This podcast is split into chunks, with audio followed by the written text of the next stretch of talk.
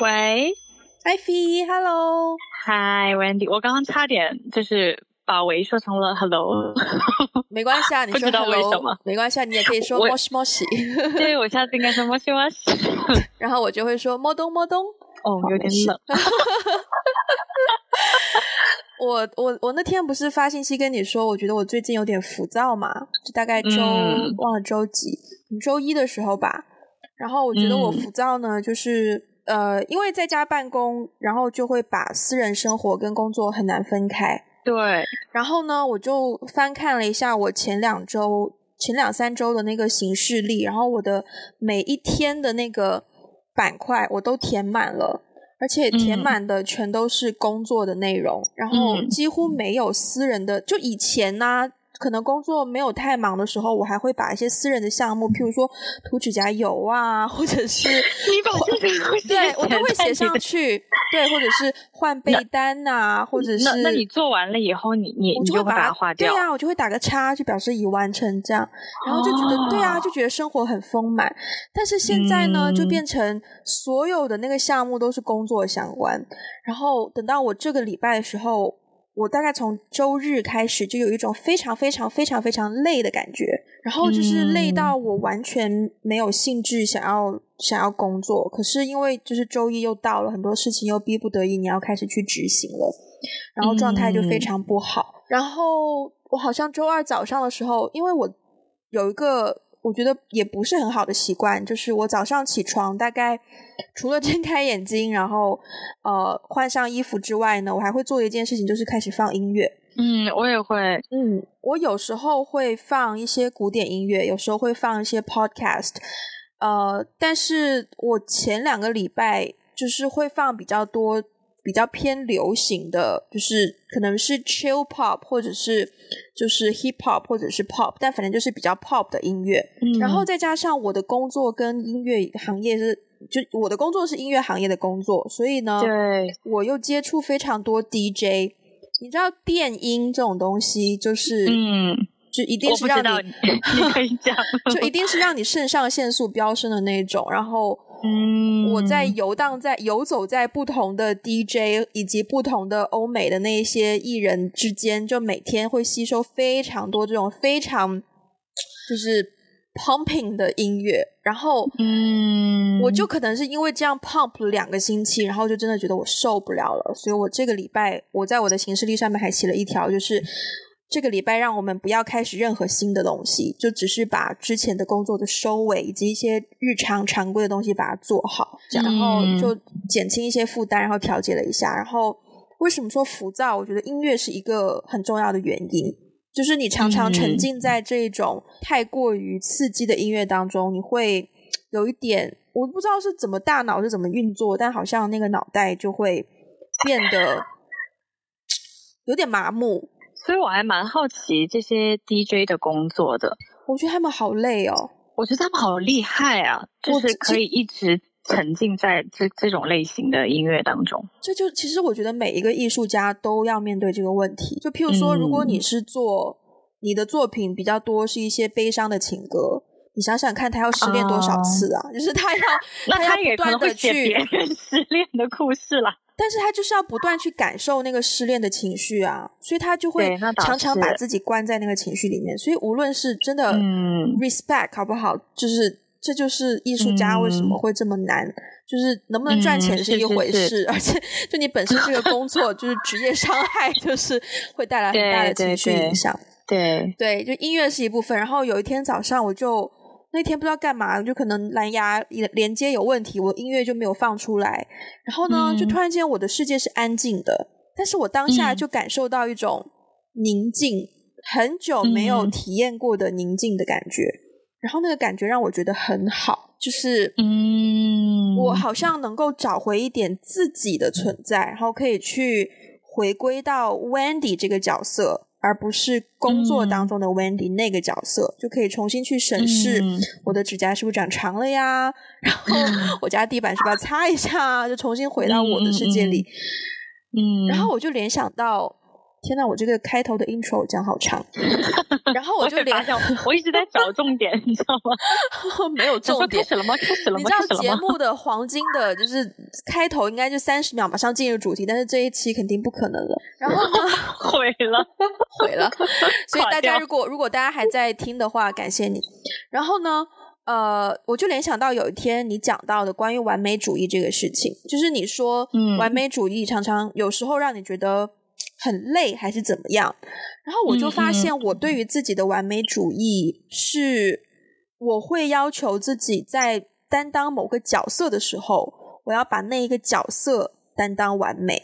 就譬如说，我现在的角角色是可能经纪人，那我就要能够做到是一个。不一定说有求必应，但就是几乎随传随到，就是几乎什么什么事情都可以帮你解决，就算不能够帮你解决，嗯、也会一起跟你想方案的那种角色。对，所以，嗯，包括如果是做恋人的话，我就会要求自己说，我要做一个能够体谅到对方的恋人，然后我要，嗯，对，就是我要把那个角色饰演好。我我的我的完美主义好像就会是。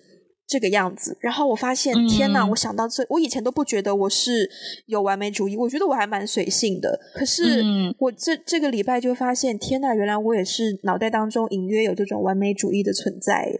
嗯，其实我觉得每个人都有诶，只不过大家可能没有意识到那个东西叫完美主义。你你刚才说的那个，就是说，呃。自己在某一个角色里面，会对自己的那个角色有一个要求。我希望自己在这个角色里面做到怎么怎么样的地步。嗯，我最近经常听到的关于这个角色的呢，就是很多呃有了孩子的妈妈，刚刚有了孩子的妈妈，嗯，对，他们都会，不是很多人有产后抑郁症嘛？其实很多人是通通过这个点来的。他对于自己从一个女性。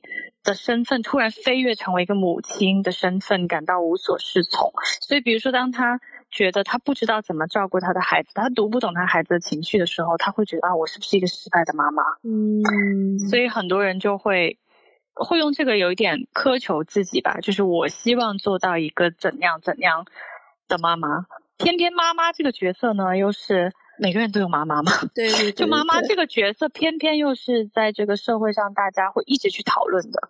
因为比如说，比如说我们说职业，你刚才讲经纪人，其实，在你做这份工作之前，我不知道经纪人是做什么的。OK，就是我我我大概会有一个概念，就是说，呃，就是有一些艺人，或是不不只是艺人，很多艺术家，很多行业他都有经纪人。但是我我以前认为，就是说，哦，经纪人可能就是相当于一个。谈项目的人，就相当于一个销售吧，嗯、就是你总不能明星自己去卖自己吧？嗯、就说，哎，我的歌很好什么的，肯定是有一个公司，然后公司里面会有个人、嗯、代表他，对，去谈业务。对，所以我其实不不知道，就是说经纪人他他的角色应该要做什么。但是你刚才说完以后。就是包括我们，我们经常日常对话里面，你也会提到，就是啊，我要去干嘛干嘛了，然后我就哦，这个人要干这种事情，对，然后我我才会有一个哦，原来经纪人要要是这样子的，对，所以我我就觉得，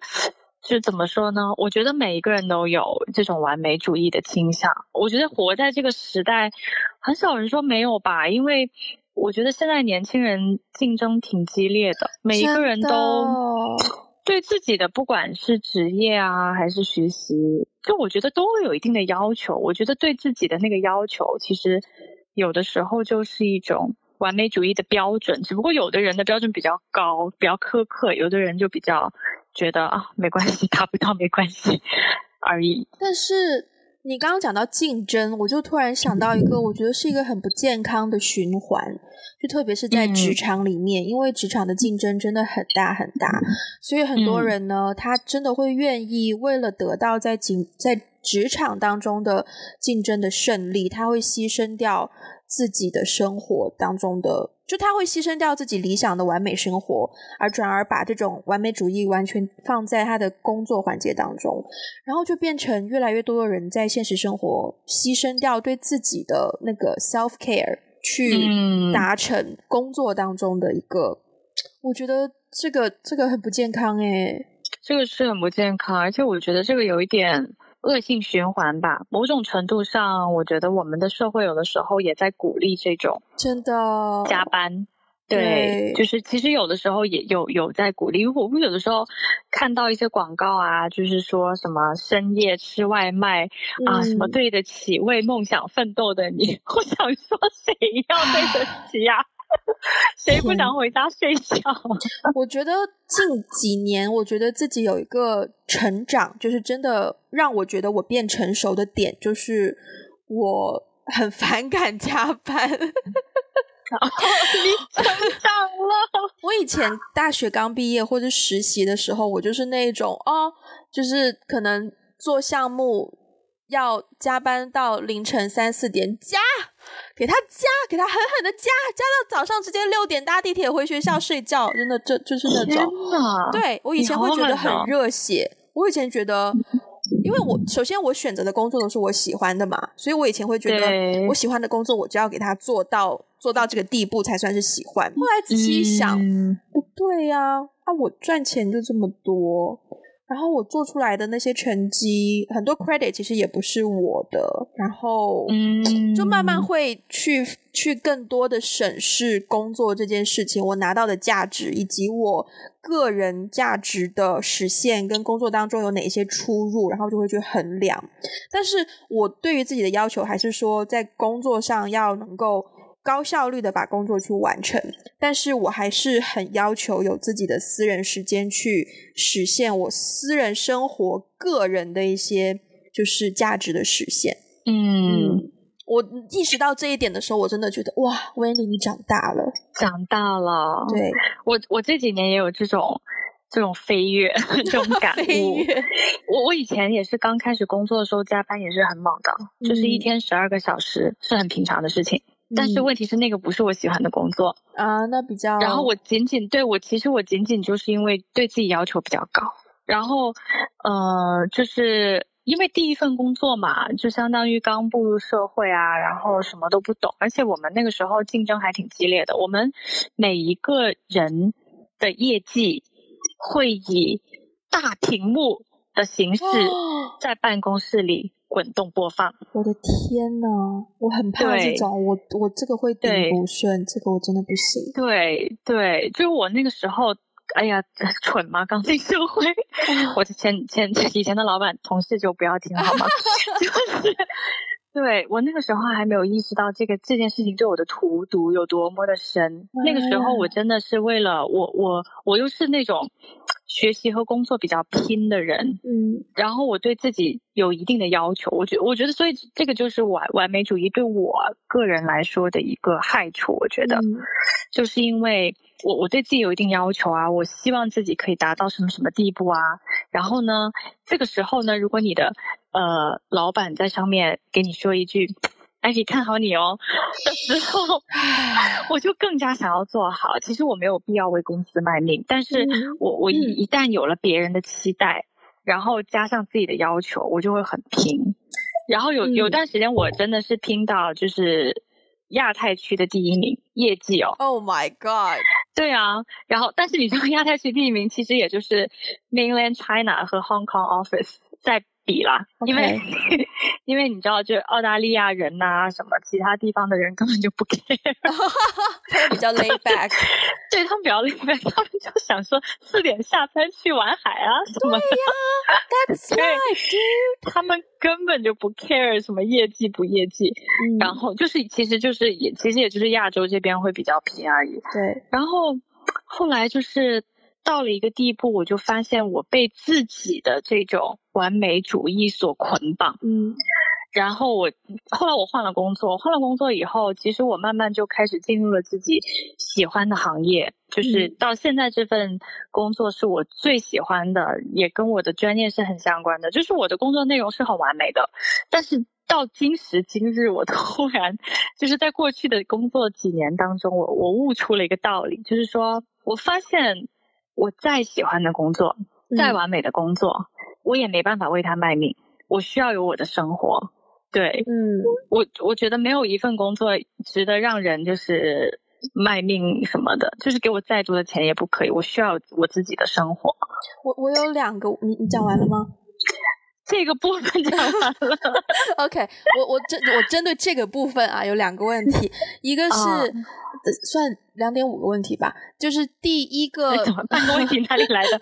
就前面你第一个问题就是说，你刚刚讲到那种完美主义，就你对自己要求很高，你要求的是说你要在这个群体当中得到某种成绩，这样吗？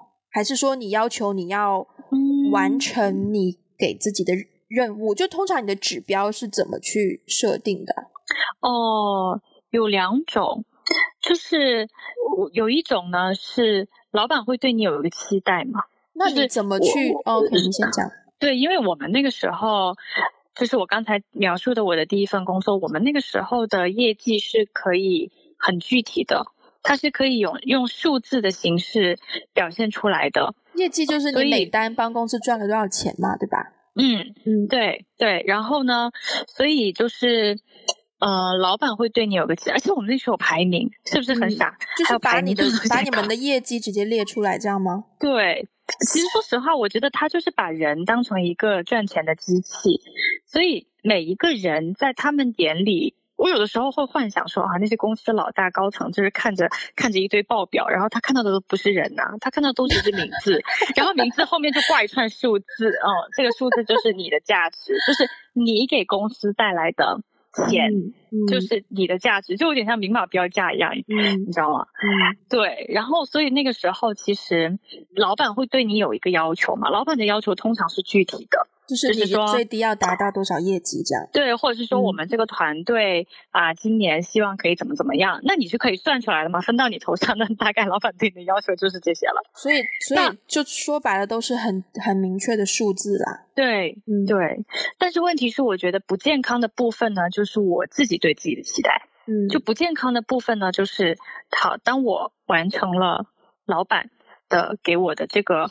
呃，期待之后我还不满足哦，就你完成了觉得那个指标的数，你拿到了那个业绩，你还觉得你的业绩要更多？对，哇，这个就是不完，就这个就是不健康的。那老板肯定爱。完美主义的部分，后离开了，他当然就爱别人吧。但是这个是你之前提到他给你有加薪的那一份工作吗？对，对，uh、那个是因为这个是直接跟那个就是薪水挂钩的嘛，就是说。因为比如说我达到了他的期待，对不对？然后我就觉得，那我是不是可以做得更好？我会觉得说，哦，我花了多少力气达到了他的这个期待，我好像也没有用尽我很多力气，我可能也就。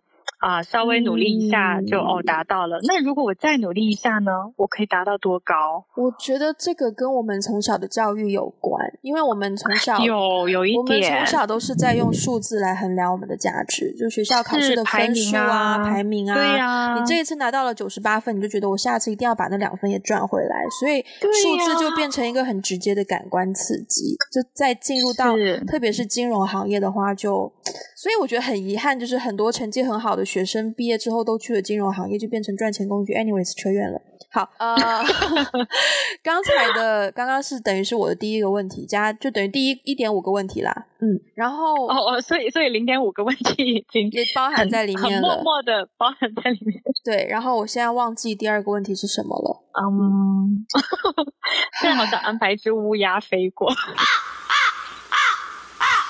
好，呃，好，那你刚刚是不是还有一部分想要讲的没有讲？对，就是就是昨天啊，不是，就是不是刚刚也提到，去年年底我也经历了一轮，就是因为这个完美主义的这个点，使得我的情绪到了一个比较崩溃的临界点，对，就开始出现一些抑郁的状况。后来我我不是也跟你聊，我觉得这个。很重要的一个原因是，我觉得我的那个完美主义的那个病了又发作了。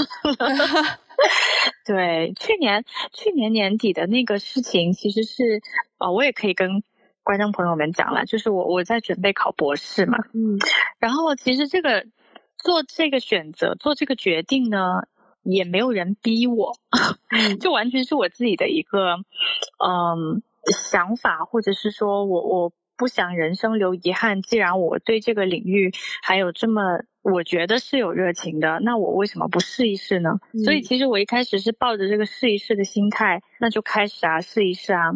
但是到后面我开始试着试着，我就越来越，我的得失心就越来越重。哪方面？就到就是因为因为你知道申请博士的整个过程是你要跟很多人聊的，嗯，你要找你要找老师，你要找同学，呃，就是已经在在读的同学。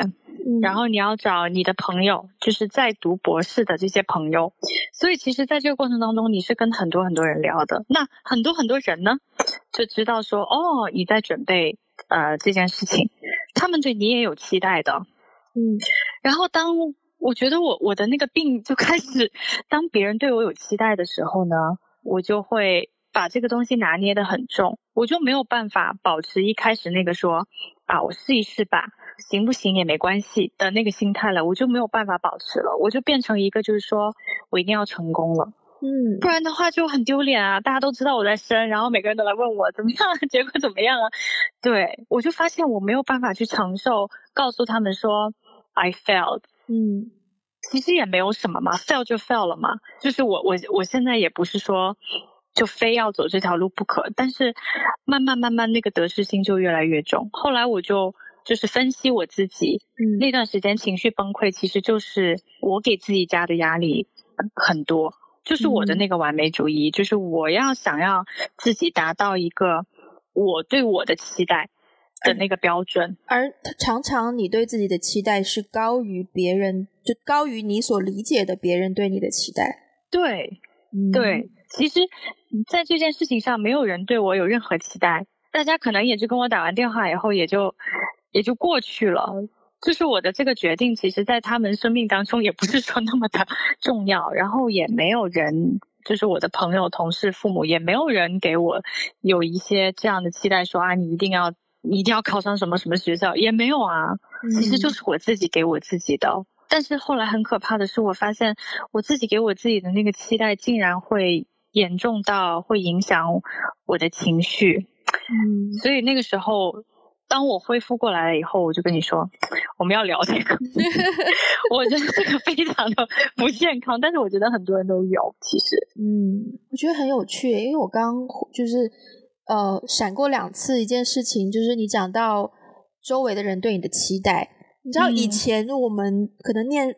念书、写作文啊，或什么时候，常常会听到的一句话就是：如果你高考失败了，你就是辜负了家人对你的啊，对特别可怕这句话。然后我就想到，我高三有一天，就那一次，高三不是有很多模拟考嘛？然后有一次的模拟考呢，我的成绩就是就算蛮差的吧，有多差我也忘记了。然后因为通常。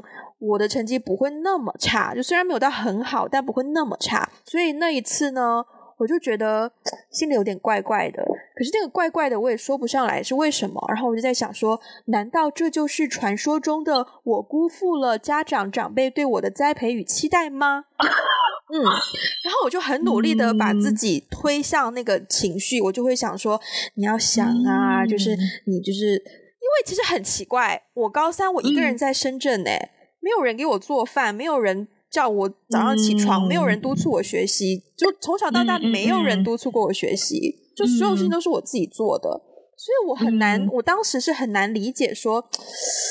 这怎么就辜负了呢？就是你，我辜负了谁？对，我辜负了哪儿？就是，然后我那一天就很努力的，就是让自己尝试去进入那个情绪，就说我辜负了，我就是辜负了，我就是辜负了。然后我很努力的挤眼泪出来，你知道？我不知道在干嘛。嗯、对，很很很有趣。嗯，对对，我觉得这个点呢，就是可能很多人心里的那个。我觉得是完美主义的其中一个症结之一吧。嗯，它可能有很多因素，但我觉得这绝对是症结之一。就是好像我们就是就是经历过高考，就是好像人生当中就是有那么一个考试。嗯，然后那个考试你，你你就是感觉读了十几年书，你就是为了那一个考试。寒窗苦读。那个考试，对，寒窗苦读。嗯，我也不知道为什么要寒窗，但是反正就是 这样。反正就是有这么一个考试，是你人生当中最重要的一个瞬间。然后你那个瞬间一旦失败了，你就辜负了全村人，就辜负了全国人民的感觉。对，就我觉得那个背负的太重了，真的，以至于以至于我觉得现在很多人好像就是习惯了那种思维模式，就好像说啊，我一定要我要我要做做这个事情，然后一旦我失败了，我就会又辜负了全村人。嗯、对对，就是我觉得辜负是一个很可怕的词啊，何必呢？对呀、啊，他会把你的情绪放在一种，就是，就就其实你跟别人也没什么关系，但是就是好像你做不好了，就对不起别人了。这肯，我觉得这这个真的肯定跟文化是很有关系的。我们刚刚前面讲到比较多是就是个人对个对对自己的要求，所以导致的一种完美主义，嗯、然后让自己背负比较多的压力什么的。嗯，呃，其实。很多时候我们会讲的就是不要在意别人的眼光，就是对自己负责。嗯、就是这种的陈腔滥调已经有太多了，虽然就是这种的讨论已经有太多了，所以，所以我们暂时先把这个搁置一边。我接下来很想要分享的一些是，想要跟你讨论的是关于在团队中的完美主义，太值得讨论了。你比如说，呃，我先从电影行业开始讲吧。我之前呢。很经常听的一句话呢，就是嗯，电影是一个团队合作的项目，它不可能只靠一个人完成。所以呃，但是呢，电影因为它分成不同的部门嘛，你比如说有剧本，剧本出来了之后呢，有导演，然后有演员，然后有剪辑，有配乐，有美术，有摄影，blah blah blah。但这些东西加在一起，它不是加法哦，它是乘法。怎么说呢？就是如果你剧本只有百分之九十的程度，你摄影呢又只有百分之九十的程度，那你乘就是你整个项目加在一起的话呢，它就变成说只有九九八十一，对吧？百分之就就变成 就变成原本一百分的电影，它只有八十一分了。嗯，所以在这种前提下，你就是。不能够任何一个部门都不应该松懈，就是特别是站在导演的位置的话呢，嗯、我当时的一个心态就是，我更加要要求每一个部门都达到那个呃，就一、嗯、一定是要冲着一百分去努力的。嗯嗯嗯。然后虽然可能会引起一些团队的。矛盾或怎么样，但是我当时的角色加上我当时对那个作品的态度，我就会觉得说，呃，我们是一个团队，那无论你是做哪个职位，你就是要冲着一百分去努力。就我对于整个项目是有一个完美主义的，嗯嗯。可是我不确定这种健康吗？我觉得团队里面的完美主义是很难把握的，嗯，因为这个很复杂。因为比如说，每一个人对于最终的这个产出的期待是不一样的吧？对。那作为那个 leader，嗯，他 首先就是要把他的期待告诉其他人，是。然后 make sure 其他所有人都知道他的期待在哪里，然后大家冲着那个期待去努力。但是问题是，有的时候，你你刚才一说啊，团队当中的完美主义，我第一个想到的，你知道是什么吗？嗯，你有一个。完美主义的老板真的很痛苦的。是的，我前老板就是，就真的很痛苦的。痛苦到什么地步呢？就是因为，因为我觉得就是团队合作，它又比较 tricky，因为每个人有他的优点，嗯，所以，所以其实。比如说 A 的优点是是在这个地方，B 的优点又在不同的地方。那那个 leader 他就要学会怎么样去使用、发挥每一个人最大的长处，然后使得这个总体的产出是达到一个很好的一个水平嘛。对，是我以前那个完美主义的老板，他就是希望你的每一面都要达到一百分。那我总有我不擅长的地方啊.对，所以他就会开始去挑刺，然后呢，其实他挑完刺以后，他自己也不舒服，嗯、因为他就总觉得没有人可以满足他，没有人可以达到他的要求，嗯、达到他的标准，嗯，对，然后包括工作也是，因为他是个工作狂，嗯，他是那种周末都随时在工作，然后晚上也随时在工作，嗯，然后这个时候，比如说我们去出差。那出差晚上做完活动是晚上是不是出去玩？大部分情况下是嘛？对。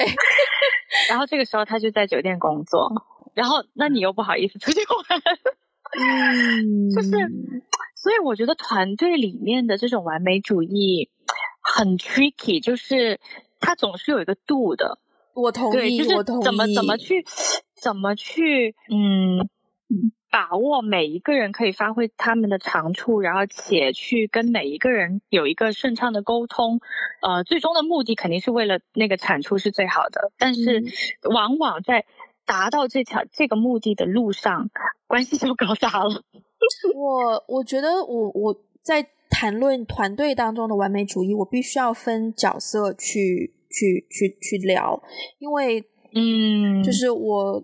做过 leader 的角色，然后我现在又做的不是 leader 的角色。然后我首先，无论是哪个角色，我都觉得要想要团队工作能够发挥到最好的程度，首先尊重 leader 是一个非常重要的一个点。嗯、那如果是从员工的角度的话，嗯、你必须要呃。你真的是要遇到你尊重的 leader，你才能够在他的带领下好好的去工作，也乐意为他去工作。那作为 leader 的角度，你当然也不能奢求别人一见到你就很尊重你，所以你必须要就是去表现出来你的人格魅力，然后得到那一种。所以就变成你做 leader 的话，对自己要求一定要更高，而且是在无论各个场合。对，嗯嗯嗯。然后我之前做导演的时候。我一开始真的遇到很多这种问题，就是我就更多的是一个沟通技巧的方面啦，就是呃自己的想法不知道怎么跟帮你实现的人去说，或者是呃帮你实现的人他有他的 idea，但是跟你的想法不一致的时候，怎么样去 either 说服他，或者是还是觉得他的想法可能真的比较好，你要怎么去拿捏那个度？然后我后来就可能别的导演不是这样，但是我后来我给自己的一套。方法就是在做 leader 的时候，呃，首先要有自己的 picture，就是你对这个事情想要做到什么程度，嗯、然后要去对，很重要，对，然后要去看团队里面的人哪一个人的优势能够满足到这当中的哪一些部分。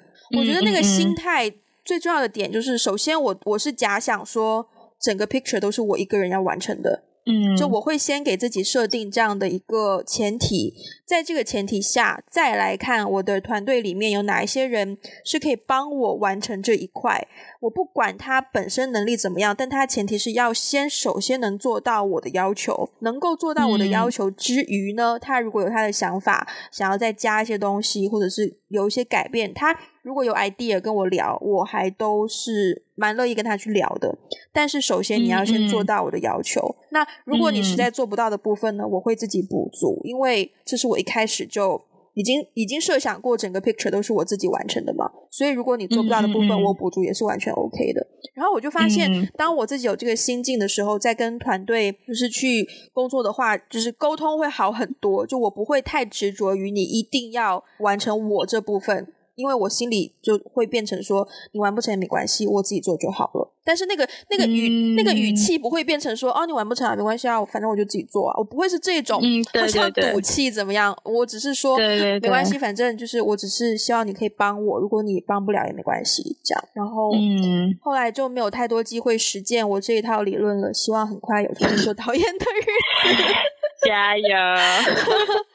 对啊，所以做过那个位置，嗯、然后现在在做员工的时候，我就会觉得一个 leader 能够给下面的人很清晰的方向，以及他要什么，就非常的重要。因为我每到一个新的环境，我都是首先会 respect 那个 leader 的。对，但是。虽然你可能会就见到那个 leader 不断不断的加分，有的可能就不断不断的减分，但是有的可能就是有时候加有时候减，但是他至少要保持在一个，就他在心他在我心里要保持在一个基准线以上，我才会愿意继续为他工作。嗯，对，当然当然。对，然后在工作当中，嗯、就是如果反正有很多事情，最终决定权不在于我嘛，那也不需要太执着于自己的想法。如果 leader 觉得那个样子就好了，或者是那个样子比较好，我就会听他的。就其实工作压力也少了很多。嗯，那比如说我问你，就是比如说在。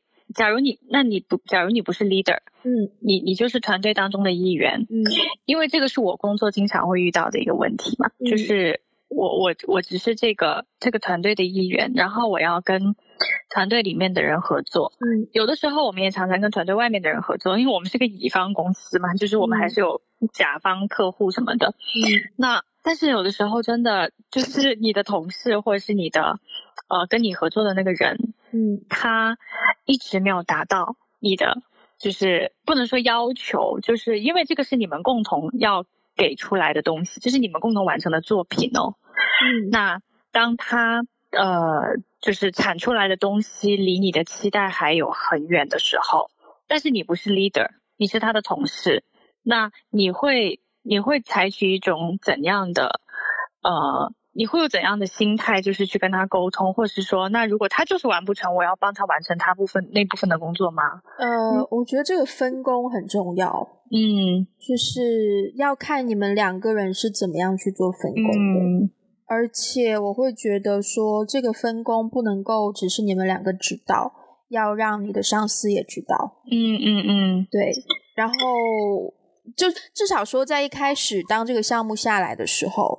我的习惯啦，就可能当有一个新的东西分下来，然后我就会当下就在所有人都在场的时候，就稍微把那个分工聊出来，就你做哪部分，我做哪部分，这样大家都知道你的职、嗯、你的职责范围嘛。那嗯嗯嗯呃，有了分工之后就比较好互相去沟通，就是可能他的部分你觉得不够好，嗯、那可能一开始我一定会讲，嗯，我就会问说，哎，那个什么什么，你要不要试一下，怎么怎么样，或者是说。嗯呃，我在想哦，某某某部分可能可以试一下怎么怎么样做，你看一下要不要参考一下什么的，嗯、就会用给建议的方式。嗯、那等到最后成品出来，他的那部分如果我都不满意的话，我就会回到我刚刚那个心态，就听听听 leader 的。对啊，就是 leader 也知道他在做什么，嗯、你在做什么，所以自己也不会有什么负担。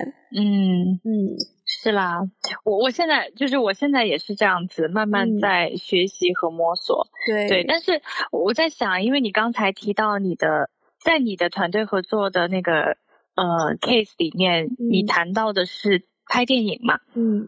我但是我没有拍过电影啊，就是但凭我对电影的想象，嗯、拍电影的角色分工应该是比较明确的，非常明确。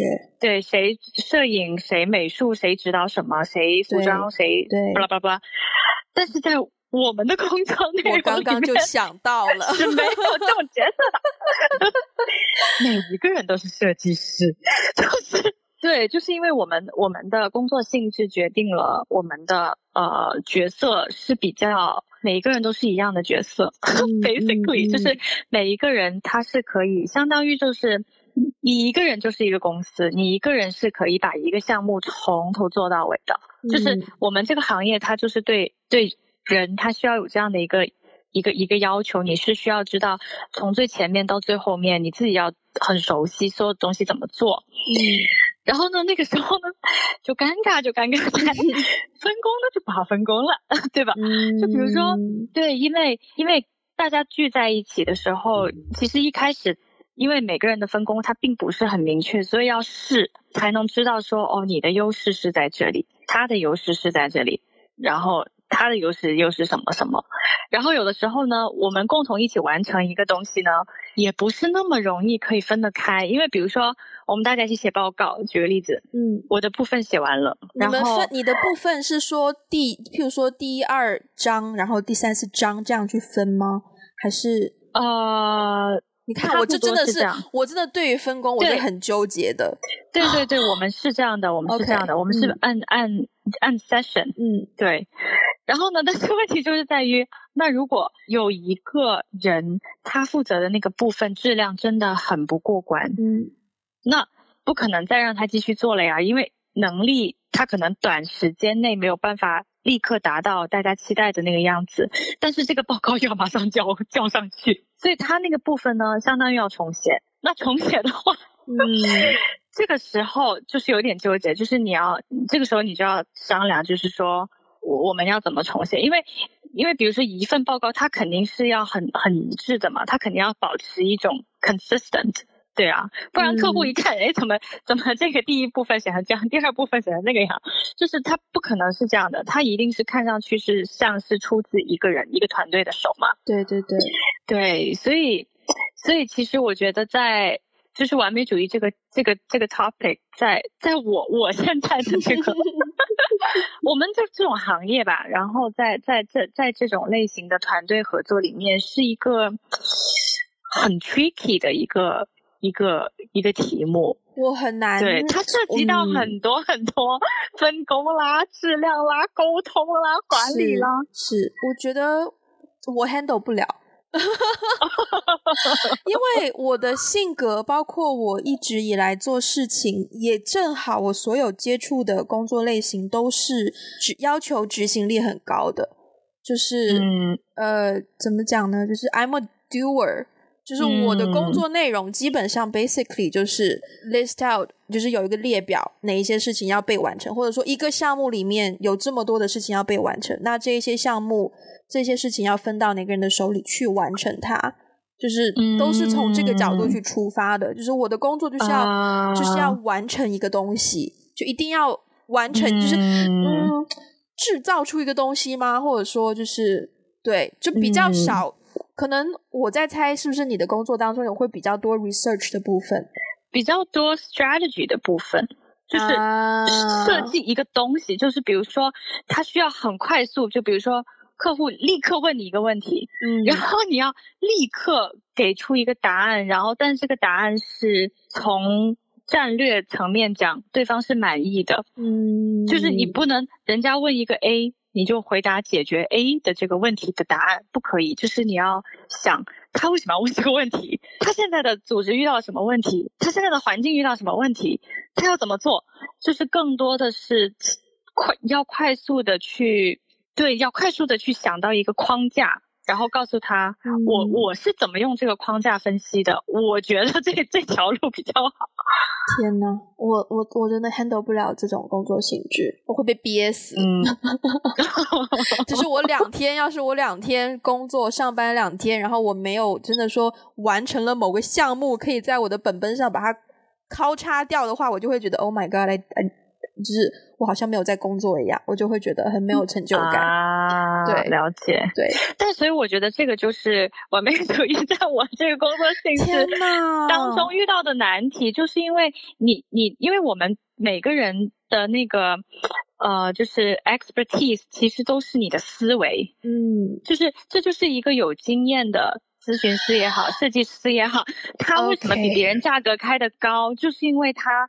经验比较足，他的思维比较快，然后他遇到的案例比较多，他能够一下子可以给到对方一个很清晰的一个战略。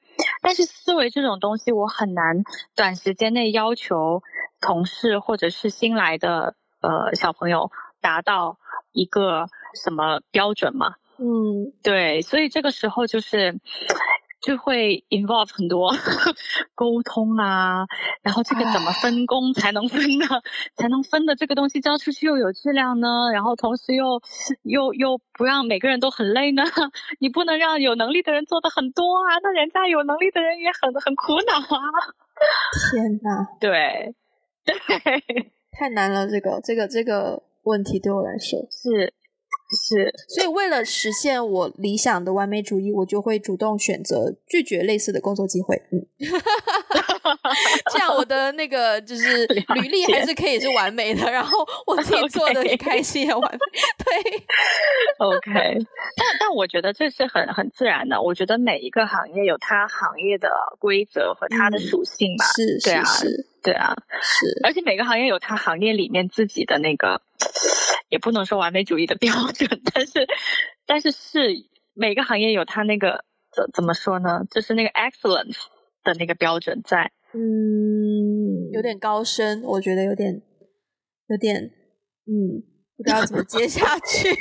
好，这个时候就放一只乌鸦出来。这个时候又丢到那个叮咚叮咚，然后马上转换去下一个。好，所以前面我们有讲到一些对自己的要求过高，以及说在团队当中，呃，团队共同解决一件事情，然后对团队或者是对团队的结果，如果有完美主义的话的一些 这个心境啊。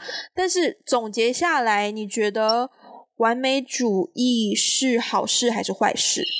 有好有坏吧，我不，我没有办法给出一个很简单的答案，说它就是好。或者是他就是坏，我觉得当他过于就是一个人过于的追求完美主义的时候，他可能会变成一件坏事。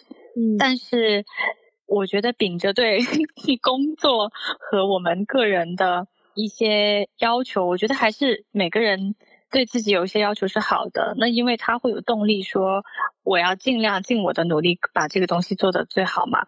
所以我不能说他一定好一定坏，但是太追求一定不好。嗯，我觉得我分享一一个我的小想法好了，就是嗯，每个人，譬如说我们每年开始都会给自己就是定目标嘛，包括你在工作当中也会有一些指标啊，或者是什么的。我想说，这个目标以及指标的制定是有非常多不同方式的。与其说你用一个成绩当成目标，我觉得不如你实际一点，把呃某些你可以控制的范围内的事情当成目标。你比如说，呃，我想要提升我今年的文学素养，那如果你用这个当成是一个目标去看的话，你其实很难做到说什么样叫某个高度的文学素养。但如果你把它具体说好，我今年要看完十二本书。每个月一本，那这个是一个很可，嗯、就完全是执行性的目标，就相当于是我的 to do list 一样。对。那如果是这种类型的期望值或怎么样，你把它达到了，你就会很有满足感。那如果你达不到，啊、你其实再看回当初的这个这个期望，你也不会觉得说很难过，因为它只是一个很实际的某件事情，你没有你没有做到而已，你没有什么好去觉得哦。呃有什么好得失心重什么的，就是其实很难去引发得失心重的成绩成成果。就对对对，我觉得呃，在我学会这个方法之后，我就嗯、呃，我的完美主义就变得能够比较接地气，比较实际落到实处。因为常常很多时候一些完美主义呃带来一些负面的情绪比较多，都是自己想太多，或者是把一些。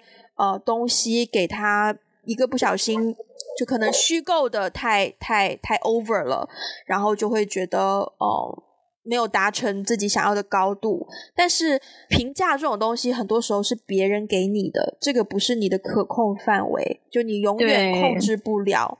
但是你只能够去控制，甚至于就回到前节目最开始你讲到的，就是你以前的工作，上司会给你指标指标这件事情。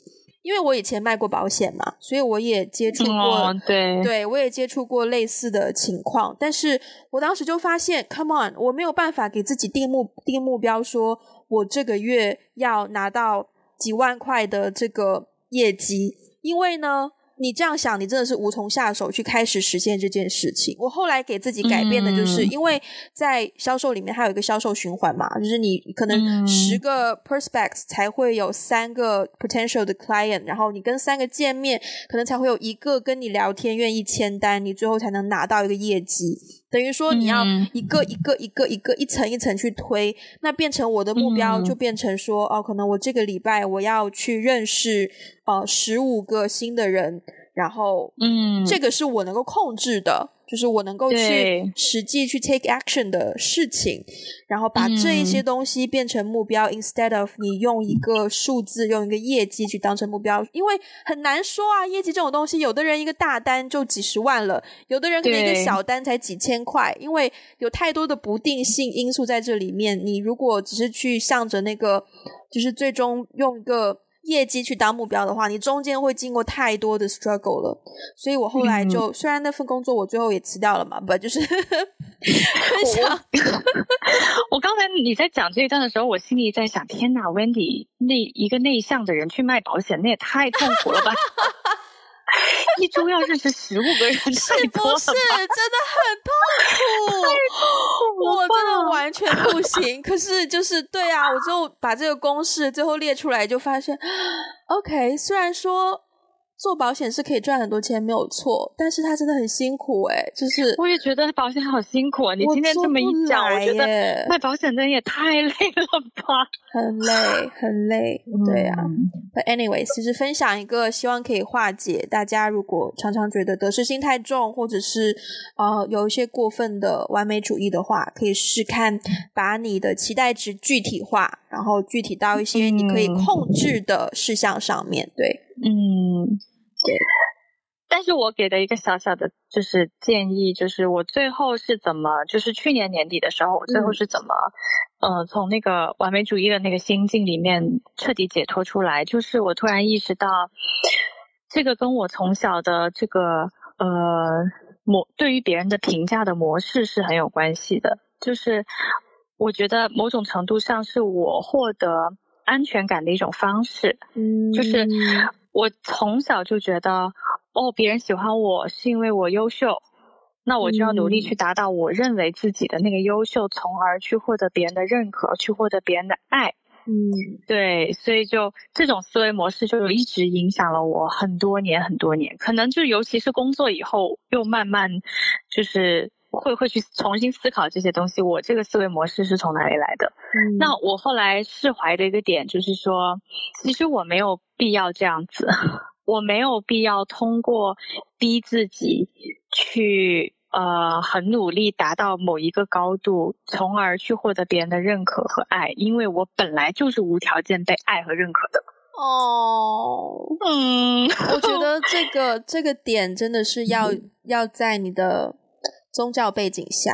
是啦，是啦，嗯、这个对，就是因为我我有我我有信仰，所以我才会觉得说，为什么我已经有信仰了？本来我就是一个无条件被爱和接纳的人，为什么我还是我的行为模式还是会去把自己逼得这么这么紧，去获得达到某一个某一个标准和要求呢？然后我才哦意识到说，可能是我我的信仰也出了问题，那段时间，嗯，对对。后来我现在就很很佛系了，现在就是别人问我，就是啊，你博士申请的怎么样啊？然后我说不知道啊，佛系啊。我说我佛系申请 啊，嗯嗯。你刚刚讲到那个说担心就是达不到别人的期待，就会就会就是丢掉一些别人对你的爱什么的。我的角度就是，嗯、哦，我不需要别人爱我，因为我自己很爱我自己。哦，对对，嗯嗯，好，那我们差不多也可以收个尾了。对，如果你喜欢我们的节目，就欢迎把它分享给你身边的人。我们有在 Apple Podcast、Spotify、网易云音乐、喜马拉雅和荔枝，然后可以在 Instagram 搜索打个电话给你，关注我们，也可以。呃，登录我们的博客 wegotablog.com，可以在上面给我们留言，也可以看到我们 maybe 这两个礼拜就会更新的一些博客文章。好的，那呃，我们就 maybe 你在暗示我，那我们呃就先这样，下周再见喽，拜拜，下周见，拜拜。